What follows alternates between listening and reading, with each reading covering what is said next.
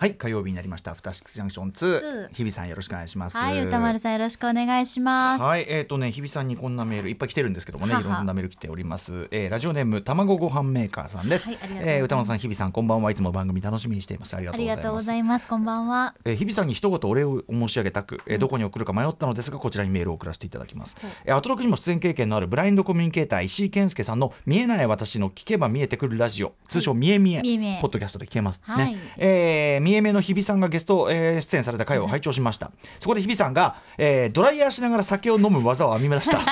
とおっしゃっていたのを聞いて真似して実践しています、いやいやいやえーおかげでどうにも面倒なドライヤーの時間をちょっといい気分で乗り切れるようになりました素晴らしい飲酒ライフハックありがとうございましたえこう 紙紙棒ってやりながら、いやーそうやりながらはい酒を飲む技を編み出したいやだからドライヤーが嫌いで私お風呂入りたくないんですよあのやっぱかでしょぼあの髪の乾かすのやっぱ面倒くさいというめかんどくさいんですよあのさ今のロングですしちゃんとさちゃんとこうなんていうのちゃんとこう、い、い感じでやんなきゃいけないんだもんねそうなんですよただただブワーってやりゃいいってわけじゃないもんねいやただバーってやるのも嫌なのあーもうもうしんどいんですよ面倒いわけねそれが嫌で自然乾燥はダメなのいやわもうごわついちゃってあーまあ倍増しちゃうんで、そうかあーそうかそうかそうかこはやっぱり乙女的にあーはそうかやそうっかとそうかきたいのちゃんとちゃんとねやっときたいのは分かっている、うんうんでも面倒くさい、面倒くさいでそれが嫌でも風呂も嫌 だしもう着替え着替えるのも嫌だし風 呂風呂も山で行っちゃったもう嫌なんですようん全てが嫌なんあであそれはでもいかんねこれねそうなんですででちょっとこの嫌さを軽減するためにすで気づいたんですよ、もう風呂上がりすぐ飲みたいあそっちの気持ちもあるはい、うんうんうんすぐ飲みたいでも乾かさなきゃいけないからタイムラグが生じるっていうことも嫌だ、あそこも嫌さもうに嫌がどんどん詰まっちゃってたう時んうんうんうんにもう嫌すぎていろんなことが嫌すぎて飲んじゃえって思ったんでうすんよ、うん飲めるこれえそのだからブワーってやりながらこう左手でプって飲むみたでいこうなあの例えばですけどあのじゃあ右ええこう後うんうろんうん後頭部やってる時はもう私久しくドライヤー使ってないんで分かってるけど はいはもいう全然いけるんですよじゃあ髪邪魔しないから。うんうんうんで前をやるとうんやっぱり前にこう来ると貞子状態になっちゃうので、はいはいはいやっぱり飲酒状態できないんですけど、ええええそう一瞬あ の顔ど真ん中にパッて当わーってててガッて飲んでまたやる風を当てて開け髪てがわーってなってる瞬間を見てバッてやもうるもうぜみたいにすごい一うん瞬こう海を割るみあたのいな感好じきであらば飲むってよく言ってるけどもう自分との戦いだもはやねそうなんでわーっつすってでもうんそのなんかちょっとゲーム性を感じるんですよやっぱり今ドライいけるそうそうそうドライヤー VS 飲酒これあーはねすごくうーねんあー今いけるパッいけるさうんささうまいでうん喉越しの間に乾かすええとなりますと、ええでもだんだんやっぱり裏上がりだから周りが良くて楽しくなっちゃう寄ってきちゃって、うんそうそうでほろ酔いで楽しくなるのはいいじゃんねでもねそうなんですよ、嫌だうんうんうん初めてドライヤーが楽しくなったんですよ、ええでまた晩酌タイムでそのままシームレスにいけるっていうおうおうおうこれはおすす無駄めでがすよ無駄がないということで無駄がないこれだからあれだよねこっから出かけなきゃいけないとかになるとちょっとよくなるであすそれねはちょっとこれねに難しいですけれどうんもそうちょっと早めにおもう風おや呂にすお休みするタイミングであれば、入ってであの缶缶だと倒してしまう可能性もあるのおうおうおでうちょっとしっかりめの重みのあうるん背の高いカップを、おうおうおうあのコップをおすすめしますそれもハックなんですねやっぱね、はいはい知恵なんですね、はい、であの温度もね保てるようなものがおすすめです石井さんのポッドキャストで何の話してんだっていう 本当に見え見え石井さんはもうアルコールは全くあの,、あーあの体質の問題で、うんうんうんあの飲まないっていうあー石井さんに対して こんなクソハックをですねクソハッククソとか言っちゃいけないいやでもほらあの聞いたねこのあの卵ご飯メーカーさんはこれだからすごく良かった嬉っしていだからたま同あ志なりんだがとう卵もやっぱ卵同じなんだご飯メーカーさん嬉しい同じ気持ちなのよ本当に面倒よかったくさっていうのがね、嬉しいですこんなことをね喋ってしまったと思って実はねあちょ帰っとり道ちょっと落ち込んでたちょっと大丈夫だったかなってざわざわしたんですけれどうもんあの卵ご飯先週のメーカーぼ「棒は恐れてる」の話で「棒だけにぼーっとする」って言ったのを後から後悔していたように。棒だけに呆然ね坊主坊だけ坊主あ失礼しました坊だけ坊主恥ずかしいわ、もうもう本当にねね卵ご飯してたんだけどこれは本当に好ありがと評うだったということよかったお仲間が一人増えたわありがとうございます嬉しぜひ皆さありがんとう石井健介さんの「見えない私の聞けば見えてくるラジオ」通称「見え見え」ポッドキャストで聞けございまますすので優しく包み込んでくださってます石井さんが石井さんお世話になりました本当にありがとうございますまあ、好きあらば飲むといえば我々もね、えー実は今日の特集に備えてあーそうなんです備えてという体で予習という予習という体体で、えーちょっとさんざっぱらやらかしてしまったというお話もございますし、予習という飲酒、えー予習といえば今日は今週金曜日、えー日本武道館ライブあれやりました控えておりましてあー今日が最後の、あのーリハーサルだったんですまねた。こちらもとんでもないことがそうなんですよ、あのーだいぶ固まってきてもうほら、ええ昨日昨日の段階でこの宇垣さんと話しててあの緊張してないのが、あのー緊張するぐらいだみたいなそのこんなに緊張しないでいいのかなっていうぐらい、もうだいぶ出来上がってきてて、うんいけんなこれっていう感じがあってすごいだったんですけども今日のリハーサルでねやっぱ寄せばいいのやっぱ我々やってしまうんです ねあのびっくりするぐらいの不確定要素をあのぶち込むことになりましてですねそれだって本当に5日前、 今日、ええそうですねだからスタッフは若干ざわついてると思いますけど、はいあのやっぱねここでやっぱり予定調和じゃない部分 を結構な比率であの僕今までこんななんていうのかなこんななんこんなやばい感じでステージに登るの初めてかもしれないですね何ごめんなさい3日前というこのタイミングで、だから正直何やってんのかなと思うけど間違いなく武道館よりスリリングな伝説の日になることは間違いない楽しみにしていただければキとング思いオまブすス。テージそんなにスリルをやるんです、ねえーもうキングオブステージとしてのもう自信がありすぎるのありすぎてありすぎてもあうーこのぐらい乱さないとダメみたいなだって歌丸さん思い出して打ち合わせの合間とかに笑って るから、ええ何ってマネージャーのライムスターマネージャー田中さんもこんなに笑ったの久しぶりって言ってましたねやばいんでなんだろうな金 いや曜思い日思い出すだに私笑ってしまいました 楽しみにしてください私どももすごく楽しみになってまいりましたと、はい日本武道館でございます楽しみとすいぎうことでね、えーじゃあねそんな我々がねあの好きやらばの、の飲む我々が一体何をやらかしたのか、今日の準備に備えてそんなお話も皆さんにしていきたいと思います、はいアフターシックスジジャャククシショョンン 2! 昨日のあの砂鉄さんの間合いのね研究みたいのですごい今意識しちゃってめちゃくちゃ俺今ギクシャクしてるの砂鉄さんのせいだぞさあみんな騒ぎな今夜 Tonight's the night Tonight's the night 一丁弾けていこうぜ Just like dynamite Dynamite さあみんな乗り込め今夜サウンドのタイムマシンタイムマシン Yes あのアフターシックスこれはアフターシックス It's after after six まるでウィンターソルジャーにグレムリン2ダークナイトに帝国の逆襲級一作目超えたパート2にアップデート中未だ成長途中未知なる何かあなたにクエスチョン知れば知るほど湧く次のクエスチョンあ赤坂からまた探求しようアフターシックスジャクション第2章レッツゴー2月13日火曜日時刻は夜10時、えー今7分ですラジオ同期の方もラジコ同期の方もそして YouTube でご覧の皆さんもこんばんはこんばんアフタースクジャンクション2ツー通称アトロックツ2パーソナリティは私ラップグループライムスターの歌丸ですそしてはい火曜パートナー TBS アナウンサー日比真央子ですということで日比さんとかねあとまあ横にいます、いマーク制作家小川ありさんね、えーそして AD の山口さん、えーと一緒にですねあの今日ね特集をやっておりますまあ国立博東京国立博物館通称東博で現在開催中特別展、えー本阿弥光悦の大宇宙展、はいまあ今日特集するということであのやっぱりまあ言っときたいよねということであの予定をこう合わせようとしたんだけどこの3連休のちょうどこう真ん中のねそう土日曜日しかも天気良くて、ねいい天気でしたまあめちゃくちゃ上野の、ね、森も混むであろうというはい公園も混むであろうと上野公園も混むであろうというタイミングだったけどもうそこしか皆さん、ね、ちょっとスケジュール合わなくて、そうなんです、まあでもその朝一っていうかな、まあ、午前中に待ち合わせていけば結構いいんじゃないかでも俺が上野のあのちゃんとうまい店とか連れてくから。はーいみたいなこと言ってだからその昼時この店はこの昼はここ何時までだからこんぐらいに集合していけばいいんじゃねえなんつって、まあ、集合して行ってきたんですよね久々にね、楽しかったあの前に行った時はまだコロナ禍真っ盛りそうででしたよあの鳥獣戯画展しかもはい鳥獣戯画展結局コロナ禍がねより進行がする中であの結構途中で中止になっちゃったんですよねそうだったんですあれもったいなかったねめちゃくちゃ良かっ素た晴らしかったですもん、ね、申し訳ないけど我々その時にいち早く拝見して、はいなのですぐ中止になっちゃったからそう数少ない鳥獣戯画全部見たもんね全巻全巻き、全巻きぜ全シリーあ出ズたカエルポーズカエルポーズですちょよちょ我々の中でももう定番化した鳥獣戯画ポーズ、えらこっちゃえらこっちゃみたいな感じの、えーあの伝わらないよね でもあの時は盆踊りみたいな感じそうではいあの時もさいやいやそれで行って楽しかったけど、楽しかったでちょっとじゃあお茶お茶でもしようかっつって、我々本当なら好きやらば酒でも飲みたいけど当時はやっぱりまだお店酒出してないやっぱりゼロアルコホールの時期があったそうですわけですよだからまああのね公園内のでまあはい公園内も全然人いなかったですよねいなかっだからあの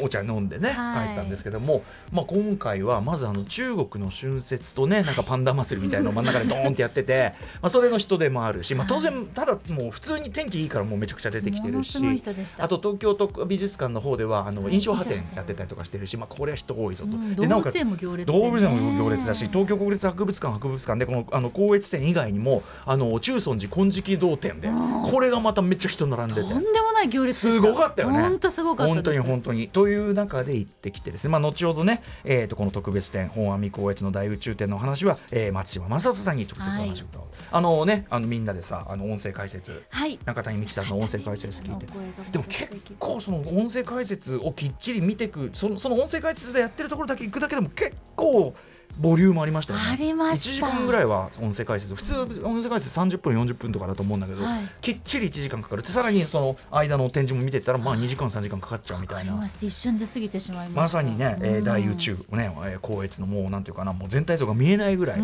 いう仕事量。まあ後ほどね、松島さんにそのあたりを解説いただくんだけど、さあそれでですね。はいね、見たぞ見たぞと、でまはあい当然こうグッズもですね、買いあさり、はい買っちゃってえ買っちゃってあの三枚の三枚のポストカあード三枚。三枚やっちゃって三枚のポストカードひびちゃんのこれもやはいチョりイスしちゃってあやっぱそれ選ぶよねこれ鶴はい選ぶよねこ鶴れね選ぶよやっぱ鶴ねね後ほど出てきますよこれねうんはいとかあのあれだよね県あの本阿弥家っていうのはさ、はいあのと県のねあのなんていうの名門北へたりとだった名門というのがあって、あの刀剣のこう展示もあってでいそうわゆる刀剣女子が、はいも燃えじゃくってる現場もあらだっていたーって、いたーって小さい声でえねはいお姉さんも二人でこおうーあの小さなあなんていうのなんあかこうれルねルーペとかあのみたないんていうのあのオペラグラスでこう細かいとこ見るみたいなやつ、はいだから彼女たちにとってはもうあ本物だっていうね。国宝があねいらっしゃったこっちは逆にあ刀剣女子の萌え現場本物だっていう、あ本物のこれかなんつって、ねえ模様をね拝見して、グッズでパポストカードもは買いいこうそやっしてて硯もあありと一筆便箋硯箱これまたそうウェブ便箋私このシリーズ大好きなんですけどあまたやっちゃってるこれうんやっちゃっこてのる蒔絵のうんうねん硯箱が書いてあっええてこれイラストがまた可愛らしいしあとあのステッカーも買っちゃってステッカーありがとうございます、はいあとあのあれがねマスキングテープがすごかったですよねそうですねはい、あこれメールもいただいてるんで呼ぼうかな、はいうんなんかねもう行ってきたよという方がいるんでね、ええどれだっけなえっ、とね今ね、ええメールをねちゃんと用意しとけという話なんですけどねどどこ行れったかかななどれかなどれかなどれかマなスキングテープがまあでそのマ蒔スキン絵グになってテるーマとスいキうングねテープのことがメールで書いてあったんだから見つかどこらあれ行ったかなあれどこかへ行ってしまったなあれあれあ れメール送りがいがねえ番組あこれこれあったあ ったあったえっとラジオネームゾウのしっぽさん皆さんこんばんは日曜日この方もあらじゃあ同じ日に出うん、本阿弥たんだ光悦の大宇宙展に行きました、いジャケ買いならぬ、えー、船橋蒔絵すずり箱のポスターこれね Yes 皆さんこのもっこりした金色うんのそうそうそうポスターに惹かれて事前にほとんど情報を入れずに見に行きました、私は工芸が好きなのであまさにドンピシャじゃないじゃんねえー蒔絵やえっ、とこれなんだえっ、とラスラスえっ、と螺細細工っていうのこれ貝貝何ええ螺鈿細工ラ螺旋螺螺螺鈿旋螺旋細工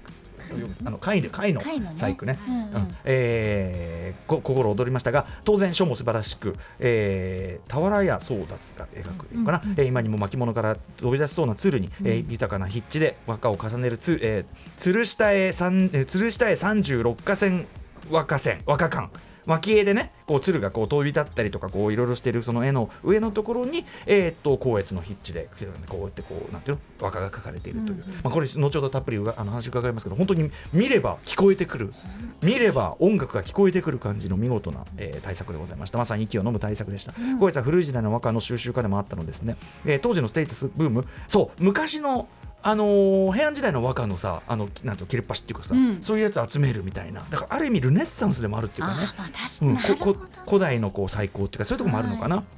そって和歌を収集していたと解説にあったのが興味深くそのあたりのお話も伺えたらうか嬉しいですと3時過ぎに会場に入りましたが我々ちょっと入れ違いでしたあ入れ違ねいですねえーあっという間に閉館時間になってしまい焦りましたグッズも気になる方は2時間以上確保しておくことをお勧めします、でこの方がまさに鶴下、えー、鶴下へ36河川和歌館のマスキングテープマスキングテープにこの全部ずらーっとこれがね4回分入ってるって書いてありますこねこやっぱ人一番見てましたもんね、はい一番キャッチーっていうかね、即買いしました。長文失礼しました。今日の特集楽しみにしてます。いすやいまあせりんちょがっと読みとうごがざ伝いわらなくて申ますし訳ございませありがとうございますん。ね、ぜひちょっとこののろ町さんもね、聞いたいと思うので、グッズも買ってですね。グッズも買ってで、表に出て、天気もいいからう。ひゃうひゃしてホクホクしてで、これはじゃあちょっと、まあやっぱりね、私上野と、上野と来たらやっぱ私がもううまい店とかいっぱいね、はい案内せずやられない。東京案内腕が回っております。ありがたいことです私の歌丸の黄金コース、はい上野編。うんまあでもねお腹は一つですから、はいまあ飯って言っても一つ選ばなきゃいけません、はいうなぎがいいかそばがいいかねなんてことを言いながらね今日はとんかつにしましょうか。やったねね、ということで大津安二郎が通ったあの名店蓬莱屋お連れしたわけですいよやほんねと。青空が広がる日ってね、うんはもう白飯が食べたくなるものなんですよまずでもそこに行く前に我々実はねその上野の公園の時点ですでに虎視眈々とあの好きあらば飲もうと、そうそうそう、ええいろんな出店があるもんうんで、やってたんだけど混んでるからやめようっつっなてくねなくてね行ってでまあとんかつ美味しかったでしょもうすお美味しか今日っオーラたイでヤのすとんかつはもう唯一無二ですからいねや本当私このすずり箱がちょっと一口とんかつに見えて きたわちょっと確かに似てません一口かつに似てるあのねあーこういう感じでねぷ松島さん泣き ますよこの感想いやでもぷっくりしててうん衣が上品で美味しいんだよね薄ふんわくりしてて薄くカリッと揚げて美ね味し 2, 二回揚げしてますからはねい本当に皆さんぜひ行ってみてください本当に東京を代表する名店だと思います、とんかつのね、えー、蓬莱屋さんはい行って、おでビーそルれで頂戴もうビールもねもう23本行きましたちょかっとやっという間にビール飲んじゃって、であの下下でねパイセンたちが、はいあのもうあの常連のパイセンたちがもうあのおおちょお調子でつけてもらおうかしらなんつってもう小津安二郎の映画から抜け出てきたようなねね和服のお姉さんたちがまあね生に飲んでるから、日本酒とっくりね、うんお調子って言ってね、うん、だから我々も日本酒行こうかなと思ったら、まあ、ここはビールでしょう と、うんでビール3本ぐらい開けちゃった開けちゃったあっちゅうでじゃあちょっとまああの腹ごなし酔いざましにちょっとはい秋葉原の方でも行きますか、そうそうそうあっと秋い葉う間原にねついちゃ歩っいててそしたら秋葉原の方でなんかこうねわーっとデモなんかもやってて、はいあの日はね結構あの各所であのパレスチナの,、うんうんうんあのフリーガザと言いましょうか今のね第三条なんに関しての、はいまあ、抗議を上げるこれはでもデモとかちゃんとあの各地で起こって僕はちょっといいな良かったと思います、うんうんそれに参加しても良かったんだけど、まあ、ちょっとねあの皆さんを案内するという意味で、えーデモをこうこうあと見ながらですね横目に見ながら、えーお茶の水抜けて行きましたね神保町抜けて、ねでちょうど山の上ホテル閉店前日の日でしたからそうなんですよ山の上ホテルの前通って山の上ホテルの写真休通業直前だっったんて。ですよねねえで神保町の喫茶店でもどこも混んでてねおすごい行列でした、すねごいですよ皆さん上野の上があるからずっと歩いて神保町まで来てるんですかでもあらっという間だった我々1万2000歩歩いてましたねえで最終的に行き着いたのはロイホ大好き やっぱりでロイホで最初はねお茶するみたいななんかねスイーツみたいなスイーツみたいなの選んでてやっぱせっかくロイホだかええらパンケーキがいいパかンなケーキになっていたんだけど僕はメニュー見ながら「も僕僕飲みますよ」っつってはい「僕飲みますけどね」っつって「でもさちょっと日比さんさこれあのデキャンタで1100円なのね そうそうでフルボトルで1700円なのよ」っつって「これもったいなくない?」っつって「あのみんながちょっと飲むなら僕これ飲みますけど」っつったらは「いね飲みます」一人そしたらいあつのまた一そう人そしたらいつの間にかか日比さんが頼んだのがパンケーキって言ってたのにムール貝のそうそうそうムール貝になってるんですよねとフリットねフリットになってるんですよ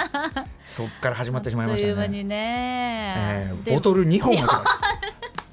本当に大瓶ビール3本にボトル白ワイン2本で5いってますから私えーたち1人1分以上いってますしからかも我々その時点でまだ夕方だからそうですよの後それぞれ用事あったんですよねそうなんですよでももうあの我々もうそのそういう意味ではのんべえのもあれが開花しちゃってるんで、はい僕のもうまあその飲んじゃえば分かんないからさわかんないわかんないうんあのもう入れちゃえば分かんないからそうお水も飲んでるしう分かんない分かんないっつって、はい歩いてるしそうそうそうそうそうあのこんだけ歩いてるからなんつって1万歩以上歩いてるしってういんうですべて歩いたから何なんだって話なんですけど もよくわかんない非常に楽しゅうございいましやた本当に東京のこう街がどんどん景色が変わっていくのそもうだよね楽しかったし、街の雰囲気がね上野から秋葉は原いそしてお茶の水でそうそうあの楽器のとこ通ってさ通でったり古とか本屋のとこ通ってあさ明治大学だなんつっちゃって、黄金コースあちょっと時間がちょっとだいぶあーあの迫っちゃってます 大変すいません大はい変あらあらということでぜひ皆さんもねあの今日この後特集を聞いて、上野の黄金コースを我々が通ったようなはいコースを行ってみてもいかがでしょうか、ということで本日の、えーメニュー紹介です失礼しました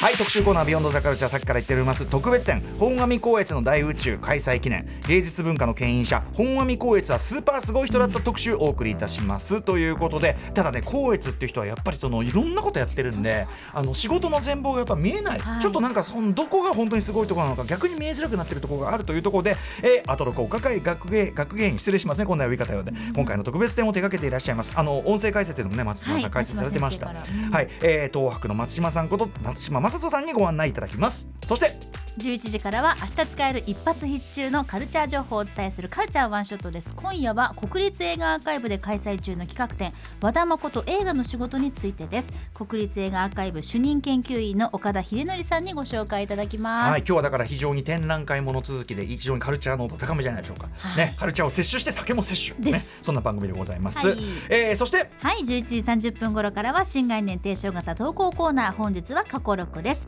さて、感想、質問お待ちしています。歌丸アットマーク tbs.co.jp まで読まれた方全員にアフターシックスジャンクション2のステッカー差し上げます。そして X、LINE、Instagram では各種情報を発信中。さらに Apple、Amazon、Spotify など、ポッドキャストのサービスで過去の放送、放課後ポッドキャストなど特別コンテンツも配信中です。もちろん YouTube ではアトロックの公式チャンネルも引き続きやっておりますこの第6スタジオの様子生で見れますのでぜひぜひチャンネル登録高評価よろしくお願いいたしますそれではアフターシックスジャンクション2いってみよう Today's partner is Hibi Mao. After Six Junction 2.